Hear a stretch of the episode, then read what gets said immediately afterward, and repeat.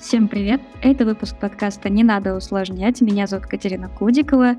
И сегодня я снова не одна. У меня в гостях Алла Поддубная, действующий бизнес-инженер топовой онлайн-школы по запуску своего бренда и автор блога об удаленной работе.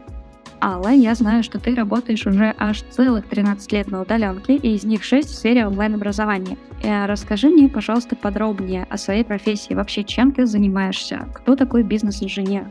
А, да, Катя, привет, всем привет. А, бизнес-инженер, меня еще называют, а, моя должность на самом деле называется на работе сейчас на практике, там я работаю проект по операционке, либо проектный менеджер по операционной деятельности. Ну и вот есть такое сейчас модное, так скажем, и, и более серьезное название, как бизнес-инженер. Поэтому я бы хотела, наверное, сначала рассказать, кто такой, в принципе, проект для аудитории, да, и потом а, кто такой бизнес-инженер или что такое вообще операционка, чем такой проект занимается.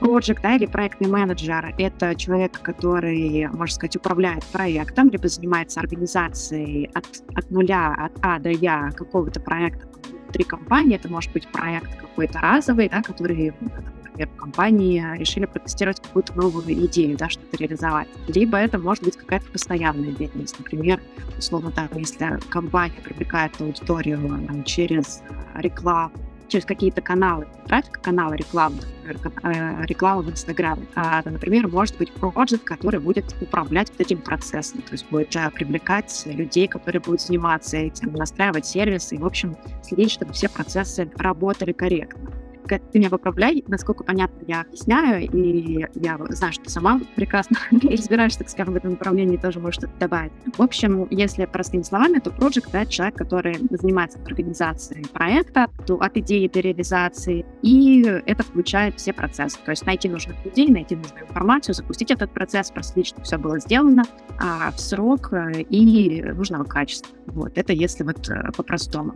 Если мы говорим про проект э, операционка, который занимается операционкой. Что вообще такое операционка в бизнесе? Это все процессы, так скажем, которые происходят. То есть это, например... Но у меня, в принципе, был выпуск про то, что такое операционные задачи и стратегические, поэтому я думаю, что мы все понимаем, да, что операционка — это те задачи, которые мы выполняем ежедневно, постоянно, да. периодически, которые нужно контролировать тоже в том числе, потому что они хоть и маленькие, но на самом деле они все ведут к большой-большой стратегической цели. Да, да, да, да, ты права абсолютно. И операционные задачи, во-первых, многие задачи можно автоматизировать, как-то их улучшить, оптимизировать. Это тоже а, одно из направлений чем такой проект занимается. То есть, получается, у нас, например, там в любой компании есть какие-то отделы подразделения, соответственно, у каждого отдела есть своя какая-то задача, своя цель, к которой они идут, есть там своя отчетность, свои документы рабочие, регламенты какие-то, в которых описано, как они эту работу выполняют. И, в общем-то, проект как раз занимается созданием всех вот этих документов, оптимизацией всех этих процессов, чтобы у нас, грубо говоря, все шло по маслу.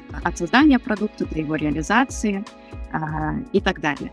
То есть, получается, другими словами, твоя самая главная задача сделать так, чтобы каждый день компания работала, а не сидела, попивала кофе. Ну, можно и так сказать. Но тут, наверное, больше звучит как я не то чтобы какой-то контролер или надзиратель, который смотрит тем, чтобы работали, работали другие. Моя задача, так скажем, обеспечить условия, чтобы эта работа проходила комфортно. Да, то есть, если, например, мы говорим про, условно, там, про отдел продаж, который компании продает продукт, то моя задача, чтобы у этого, чтобы люди, которые там работают, они понимали, как они это должны делать. Ну, то есть, условно, я могу написать с руководителем какой-то регламент о том, как условно пользоваться телефоном там, да, как на какую кнопку нажать, как позвонить, чтобы сделать, выполнить свою самую главную задачу. И потом, например, куда занести результаты своей работы есть показатели, какие-то свои цифры. Если мы говорим так, что, например, например, менеджер отдела продаж, сколько, например, он сделал звонков, сколько из этих звонков он а, сделал продаж, да, чтобы человек, в принципе, понимал свою эффективность, и компания вообще могла следить эффективность этого сотрудника, какие конверсии, а, как, какой у него, так скажем, есть потенциал, как он растет или падает. И так это касается любого сотрудника, любого отдела, да, мы можем все показатели отслеживать. То есть если что-то в компании вдруг происходит, что-то ломается, стало вдруг резко меньше клиентов, или упало качество или какие-то появились плохие отзывы или еще что-то, ну, в общем, какая-то какая проблема возникла, то при наличии вот таких документов, такой, таких отчетностей можно легко посмотреть, что пошло не так, если она регулярно ведется, и быстро там принимать решения.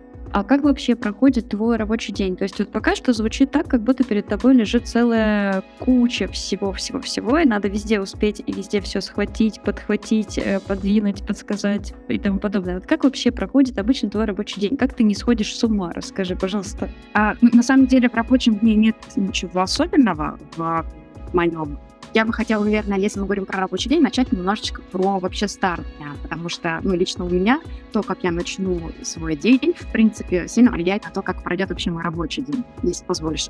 Конечно, конечно. Вот. И на, на, это немножечко тоже, наверное, будет относиться, там, не знаю, там, тоже к советам или к рекомендациям для тех, кто работает в удаленке отчасти, потому что я вот очень люблю вставать рано, э, так скажем, ну, сейчас мы немножечко сбит график, и сейчас я встаю порядка, ну, где-то примерно в 7-8 утра, и для меня это уже поздно.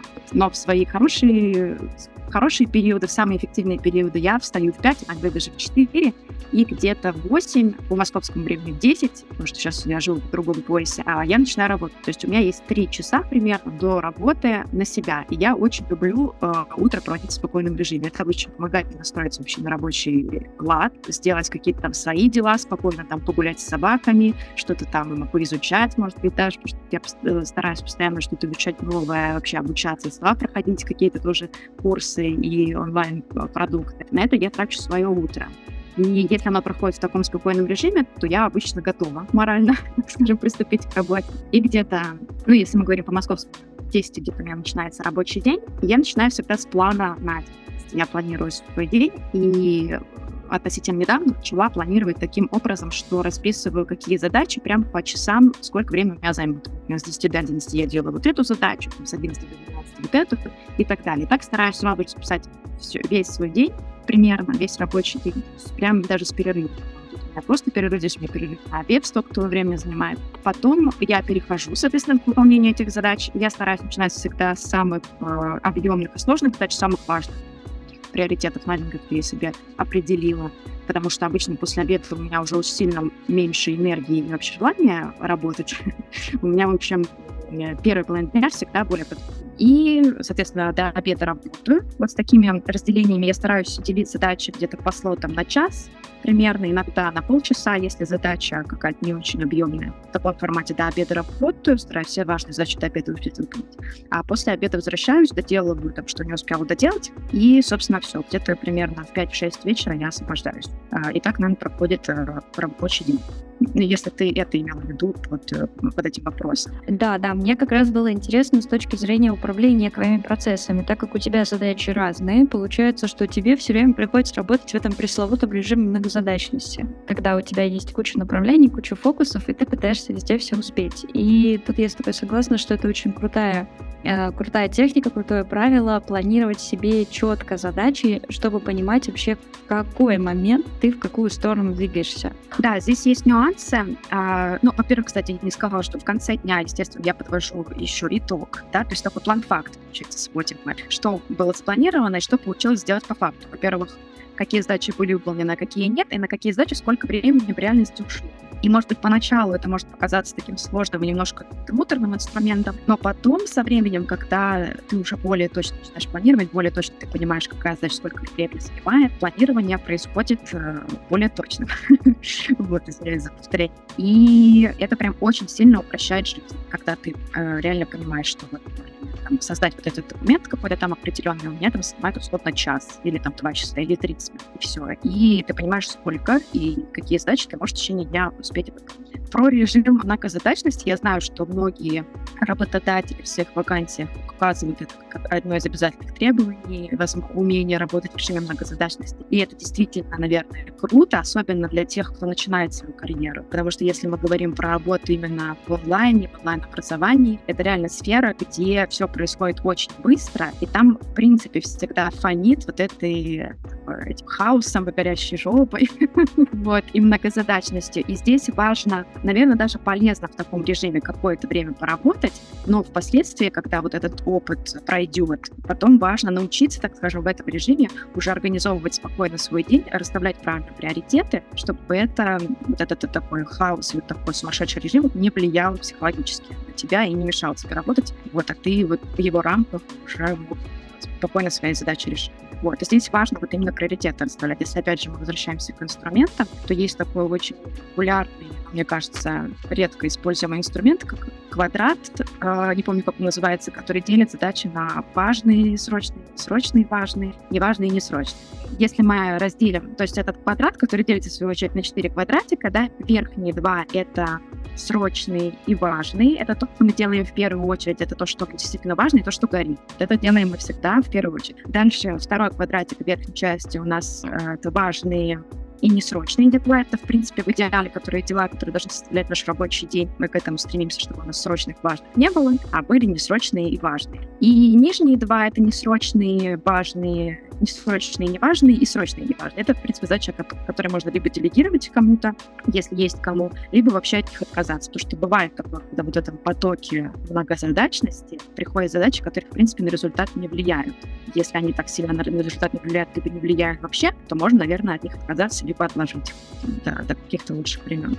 Да, и при этом обычно, когда тебе прилетают такие задачи, все э, те, от кого прилетают эти задачи, они сразу говорят, нет, это срочно, это важно, это мы вообще без этого жить не можем, надо сделать прямо сейчас. Да, да, да, да, да. Вот это, кстати, тоже, во-первых, важно, когда ты планируешь свой рабочий день, делать вот такие небольшие зазорчики, да, между задачами, то есть делать время с запасом, потому что всегда от кого-то прилетают еще какие-то задачи, от руководителя, от коллег, от соседних там, подразделений. Надо, нужно учитывать, да, если мы собираемся эти задачи выполнять, э, то нужно планировать свое время, чтобы не было, потому что у меня был такой период, когда я планирую свой день плотно, прямо по минутам, по своим задачам, а потом мне прилетают задачи сверху, и, и получается, что я отказываюсь от своих задач, что-то там делаю, не доделаю, успеваю, либо перерабатываю, сижу вечером, что я очень сильно не, не люблю делать, поэтому планирую запас. Это первый момент. А второй момент, мы же всегда, э, у нас есть какая-то одна глобальная цель, так скажем, да, если у нас мы делаем какой-то проект, у нас есть там глобальная цель провести какое-то мероприятие в конце, либо там, не знаю, заработать какой-то определенный объем денег, либо еще что. Ну, в общем, есть какая-то одна глобальная цель, к которой мы там стремимся. Есть цель, например, на месяц, на год или еще на что-то. Поэтому нужно всегда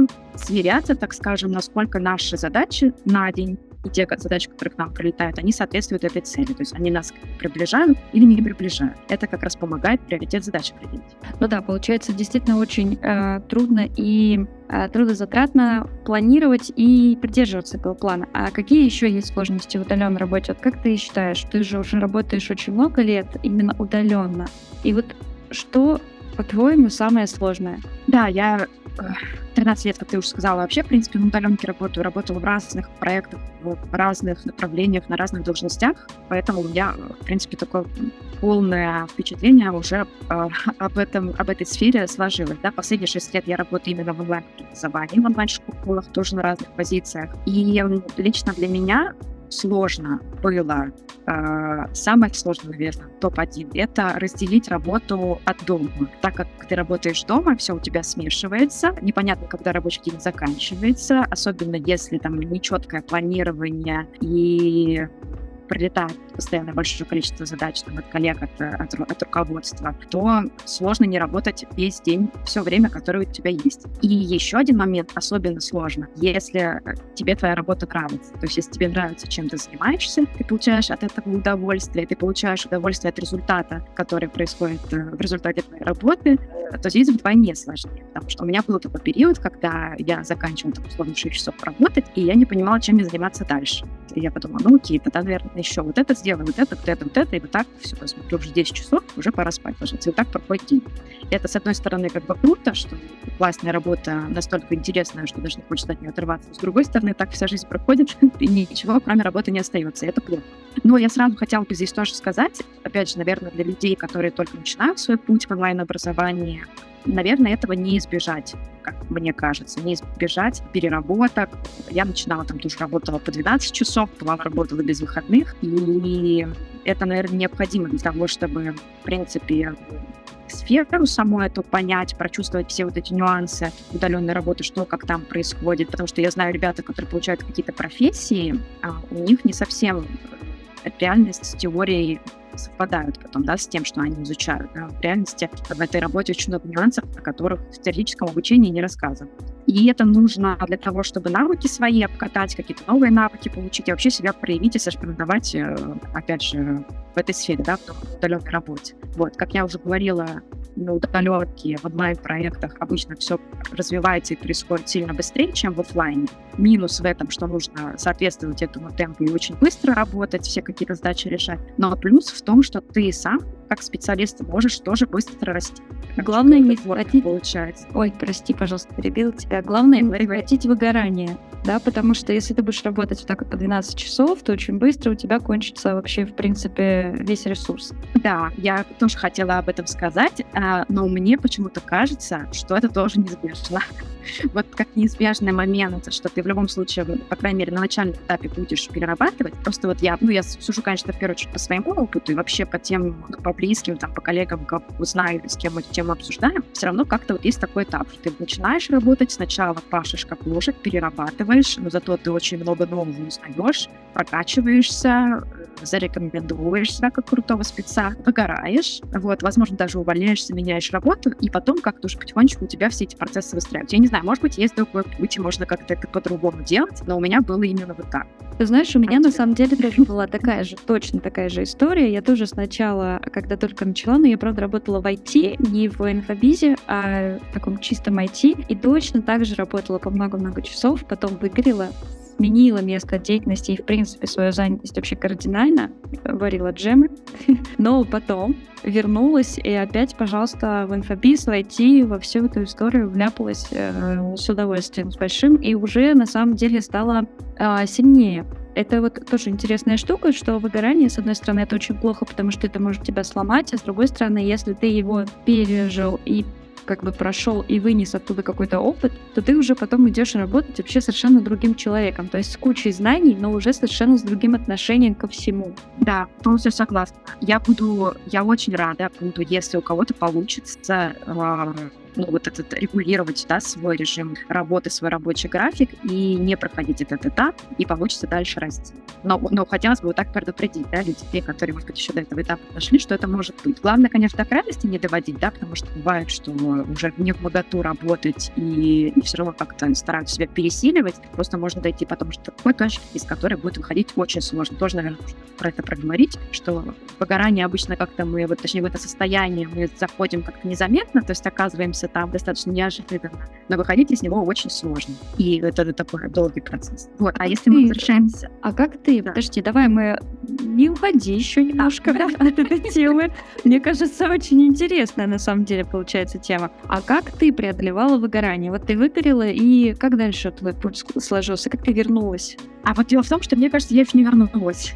Вот. Э, у меня выгорание произошло где-то весной, ближе к лету, между весной и летом вот этого года, летом, я уже чувствовала весной, что прям вот не моготу, работаю в проекте, вот, потом мне началось новое интересное обучение, я на этой энергии этого обучения продолжила работу, а потом, когда обучение закончилось, я совсем закончила. И моя ошибка была в том, что я ушла с предыдущего места работы и сразу через неделю зачем-то начала уже работать в новом проекте. И тоже, опять же, на энергии от новой работы, от нового проекта я первые два месяца работала на ура, а потом тоже в какой-то один момент почувствовала, что все, я закончилась, я работать больше не могу, не хочу. Но хорошо, что у меня, так скажем, адекватные ну, ребята вообще адекватные, с которыми я работаю, руководители, они отпустили меня в отпуск на месяц. И вот я буквально там неделю, наверное, назад э, еще только вышла из отпуска. Я пока не чувствую, ну, точнее, не чувствую сейчас физической какой-то усталости, но пока не чувствую той энергии, с которой я начинала эту работу.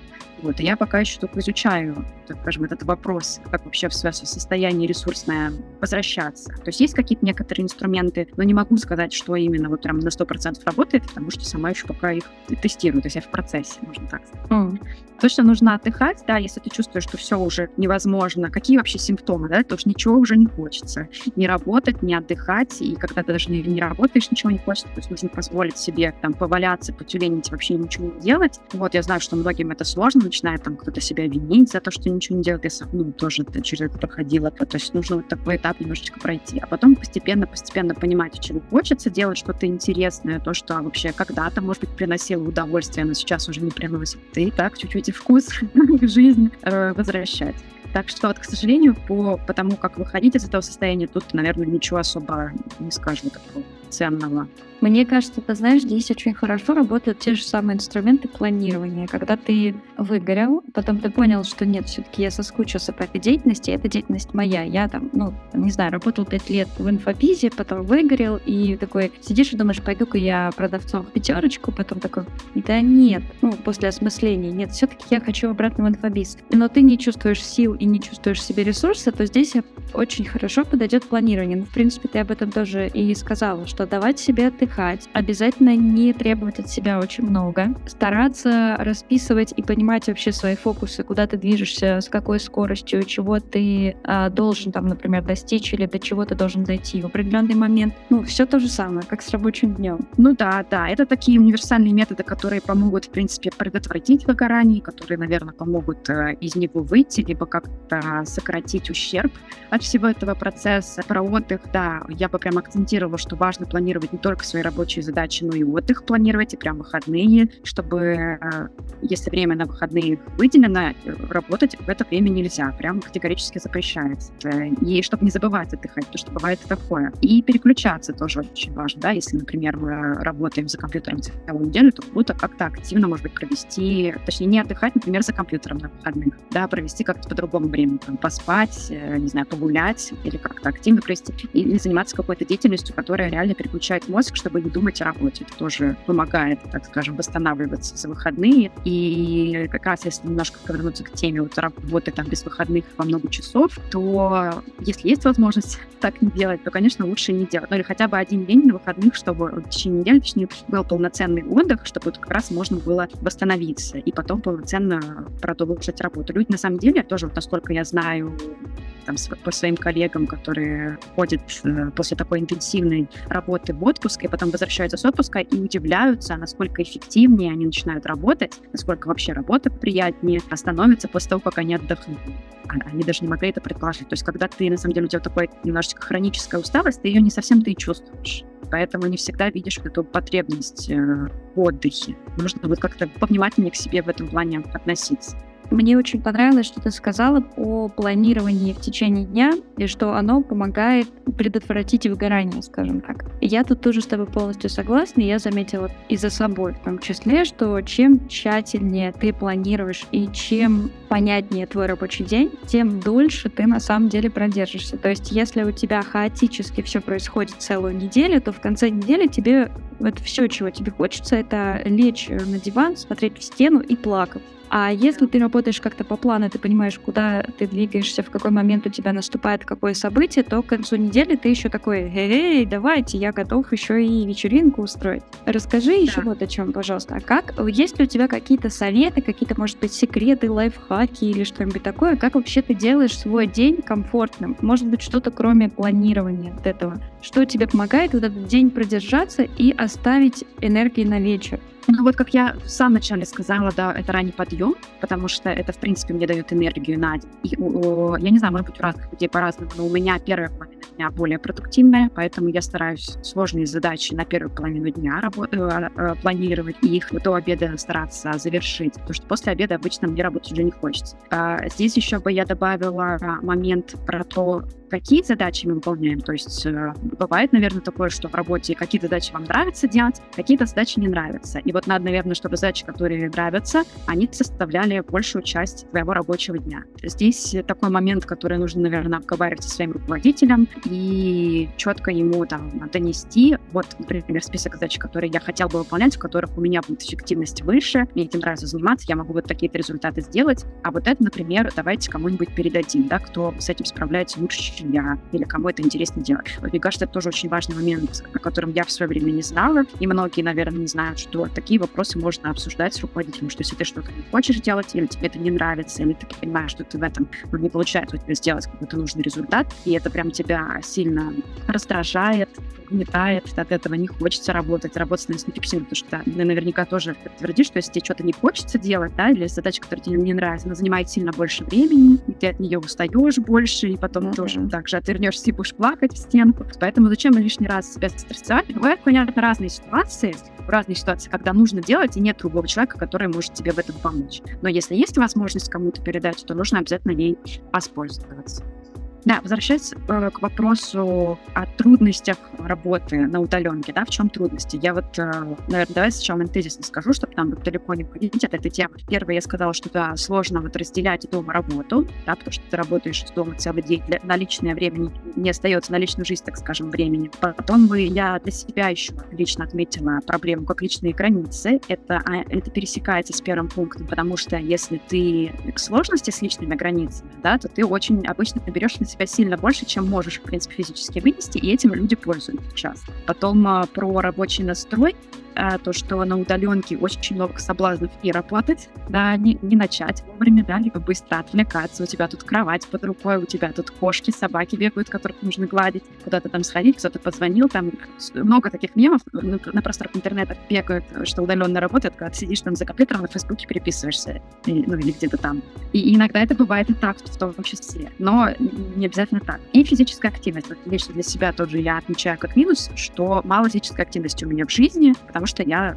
целый день работаю дома, и вообще я люблю дома находиться, никуда особо не хожу, поэтому приходится специально себе эту физическую активность вписывать в свой режим дня, чтобы совсем к сну, к своему не прирасти. Но из этих пунктов вот хотелось бы как раз про личные границы немножечко подробнее рассказать, потому что у меня с этим большая проблема была в свое время, и сейчас я еще с ней работаю. А заключается она в том, что, опять же, если мы говорим там про онлайн-работу и онлайн-образование, хотя на самом деле наверное, не только онлайн касается, офлайна тоже, я знаю такие примеры, когда если ты проявляешься активно, показываешь, что ты можешь вот это сделать, вот это, что ты, в принципе, открыт к новым задачам, то, конечно же, руководство, я сама как руководитель тоже это понимаю, люди будут этим пользоваться. Ты будут тебе эти задачи навешивать, накидывать максимально, насколько это возможно, и от этого будет страда- страдать и твой план, и твои личные задачи, поэтому здесь важно но, во-первых, самому понимать, опять же, да, приоритет своих задач, какие у тебя задачи ведут к твоей цели, а какие нет. И не бояться там говорить, что вот эту задачу, например, я не успею сегодня сделать, или вот эту задачу я бы, в принципе, делать не хотел, потому что это не моя там компетенция, да, там, или это не входит в мой там список обязанностей. Но здесь есть такая, скажем, грань большая, которую нужно, наверное, чувствовать, потому что, конечно же, работодатель любит лояльных сотрудников, Здесь вот нужно, в общем, лавировать между тем, не знаю, как грубо говоря, не то чтобы быть хорошим для всех, но а, быть адекватным и лояльным для своей компании, если это интересно, и эта компания для тебя ценна, и между своими границами, да, чтобы не было такого, что ты делаешь что-то, что ты не хочешь делать, и ничего не за это денег не получаешь больше, чем, чем должен. Ну, понимаешь, да, о чем? Да, мне кажется, кстати, что в инфобизе это довольно частая история, потому что там, да. по сути, все работают на автора, на собственника, да, на человека, который все это придумал. И там уже начинается кто во что гораздо, да, хозяин-барин приходит и начинает вот эти все свои закидоны показывать публично и демонстрировать. Мы, да, тут смеемся, потому что мы работали в одной компании вместе и, в принципе, знакомы с такой ситуацией, когда твои личные границы нарушаются вообще направо и налево, и там единственный вариант, как их отстаивать, это быть жестким, грубым иногда даже. И очень сложно свою лояльность при этом ну, как бы выказывать и показывать, хотя работа может быть интересной. А вот, кстати, к этому вопросу у меня такой возник. А почему вообще инфобиз? Вот что в нем такого классного, что в нем такого замечательного? Почему ты его выбрала? Сейчас же очень много говорят, что инфобиз это вообще какая-то не настоящая история, это инфо-цыганство, да, все почти косит под эту гребенку, что это инфо-цыганство, это все выдуманное, продажа воздуха и тому подобное. Чем он тебе нравится? А, ну да, на самом деле сейчас инфобиз слово такое немножко как будто поругательное, и как будто даже даже иногда стыдно его произносить. Я с этим сама сталкивалась, у меня брат очень долго мне мой говорил, что типа найди себе там нормальную работу настоящую работу. Например, до тех пор, пока я не начала зарабатывать там от 100 тысяч рублей. Это когда ты уже начинаешь нормально, стабильно зарабатывать, главное, потому что бывает э, инфобиз путают с какими-то, наверное, подработками, какими-то непонятными схемами работы в интернете, там, заработай миллион, работая по два часа в день. Вот если вам такое предлагают, то это, конечно, странные какие-то вещи, это реально какая-то не настоящая работа, нестабильная. Но если это... Ну, то есть, что вообще такое инфобиз, да, если вот по, по терминологии немножко пройти, да, информационный бизнес, то есть это бизнес, продуктом которого является какая-то информация бизнес оказывает, предоставляет эту информацию, да, клиент с помощью этой информации решает какую-то свою проблему. На самом деле, ну, инфобизнес, наверное, тоже разный бывает, как и любой другой бизнес, да, есть хороший инфобиз, качественный, с качественной информацией, с качественной услугой оказывает. Есть, конечно же, какие-то недобросовестные ребята, которые делают просто, чтобы деньги заработать и пользуются, ну, доверием своей аудитории. И хочется, конечно, чтобы больше первого варианта, и, наверное, про него поговорим. На самом деле, сама по себе информация, она не так много сейчас стоит, потому что интернет у нас свободное пространство, можно любую информацию в интернете найти, поэтому у многих есть возражения, да, что вы там продаете, можно все в интернете найти. Но и этот инфобиз, там сама ценность складывается то, что человек, который эту информацию предоставляет, то он ее, во-первых, пускает через свой личный опыт, а во-вторых, предоставляет свою какую-то поддержку и сопровождение. Да? Если мы говорим про какой-то условно онлайн-курс, то это не просто какой-то список там уроков, видеоуроков или еще какой-то информации, которую человек проходит сам, и потом там волшебным образом решает свою какую-то проблему. А, нет, то есть он в первую очередь идет к этому человеку, да, к автору, э, так скажем, этой, этой программы, этого курса, чтобы получить его конкретный опыт, его навыки, потому что этот человек уже находится в том месте, да, ну, в идеале, в том месте, куда клиент, условно, да, хочет прийти. То есть куда мы, как потребитель, у нас есть какая-то ситуация, есть какая-то проблема, которую мы хотим решить, и есть человек, который эту проблему уже решил. И мы хотим этот путь пройти. То есть всегда пройти его легче с кем-то за ручку, чем, чем самостоятельно. И это часто вот какие-то нюансы личного опыта, которые дают особенную ценность таким продуктам, потому что очень много всяких разных сейчас школ, продуктов, курсов э, на одну и ту же тему. Почему-то кто-то выбирает одних, кто-то выбирает других, кто-то получает результат, кто-то не получает. Поэтому здесь вот важно выбирать. Для, лично для меня эта тема, почему вообще я выбрала это направление давно, с 16 года где-то, вот я работаю именно в сфере онлайн-образования, потому что для меня это возможность роста, возможность самой проявиться, э, как специалист, как эксперт в том числе, и, и возможность быстро расти. Хотя с 2016 года уже достаточно много времени прошло, но все равно я чувствую свой рост, я помню, как я начинала, что я тогда знала, что умела, и что сейчас в моей жизни происходит. Поэтому я вижу свое будущее, ну, связанное с этим направлением, и пока что планирую работать и продолжать развиваться на, в нашем Спасибо. Видимо, да, да, все ответила очень подробно. И мой секретный вопрос, он на самом деле не секретный, просто мне очень хотелось бы узнать, что самое любимое в твоей работе? Вот что заставляет тебя вставать по утрам и идти на работу? Мне, в принципе, вот честно нравится практически все, чем я занимаюсь, мои задачи. Ну, сейчас, сейчас особенно. То есть, на, на, на самом деле, на всем моем пути развития карьере, ну, даже если брать вот какой-то небольшой последний период, а я начинала свой путь там с куратора обучения, так скажем, и я работала с людьми, помогала людям вот как раз организовывать свое обучение и проходить. Мне очень нравилось на тот момент работать с людьми и вообще предлагать им какие-то инструменты, то же самое планирование и так далее, чтобы они свою цель достигали. Плюс у меня были там подчинения какие-то ребята, которые тоже этим всем занимались. То есть мне я чувствовала, что я причастна к чему-то большему. И такое часто в инфобизе есть, когда ты помогаешь другим людям решать на какую-то свою проблему. То есть это не просто, что ты работаешь в какой-то компании, а ты с помощью этой компании причастна к решению проблем большой массы людей. И сейчас примерно, в принципе, то же самое. То есть у меня сейчас меняется, там, меняется должность, да, там я выросла руководителем, я была операционным директором, сейчас я проектный менеджер. Но, в принципе, все равно у меня, во-первых, есть ощущение причастности к чему-то большему. И, а если конкретно по задачам, которые я делаю, то я сейчас очень много работаю с инструментами, именно которые вот оптимизируют все процессы, улучшают их, упрощают. И это прям то, чем я очень реально люблю заниматься. То есть я работаю с этими разными табличками, схемами. Мне, в принципе, это интересно. То есть я этим могу заниматься в свободное время я эти инструменты использую и в своей личной жизни, да, если мне нужно решить какую-то задачу, я люблю сделать какую-то там табличку, мне какой-то план там сделать, еще что-то, какие-то данные посчитать, даже там свои личные финансы или еще что-то. Я этим я занимаюсь сейчас на работе, поэтому вот так. То есть мне просто интересно этим заниматься. И плюс я вижу потенциал, то есть я вижу, куда я могу вырасти, сколько я буду там зарабатывать, и как вообще, в принципе, моя жизнь будет складываться. Я вижу там, условно, свой будущий там рабочий день, как он может выглядеть. И мне нравится эта картинка, то, что я вижу, я к этому иду постепенно, приближаюсь. Здорово. Спасибо большое, Алла. Ну, на этой прекрасной Спасибо. ноте про любовь к своим задачам и причастности к большему мы закончим этот выпуск. Алла, еще раз большое тебе спасибо, было очень-очень интересно. Я думаю, что и полезно в том числе. Да, взаимно. Спасибо, что пригласила. Если будут какие-то вопросы на эту тему, то пишите там где-то в комментариях, то мы можем еще текстом на них ответить. Все, всем хорошего дня.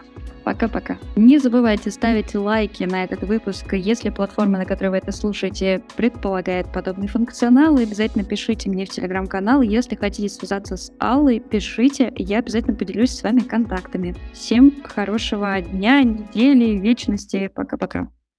Чик-чик-чик-чик.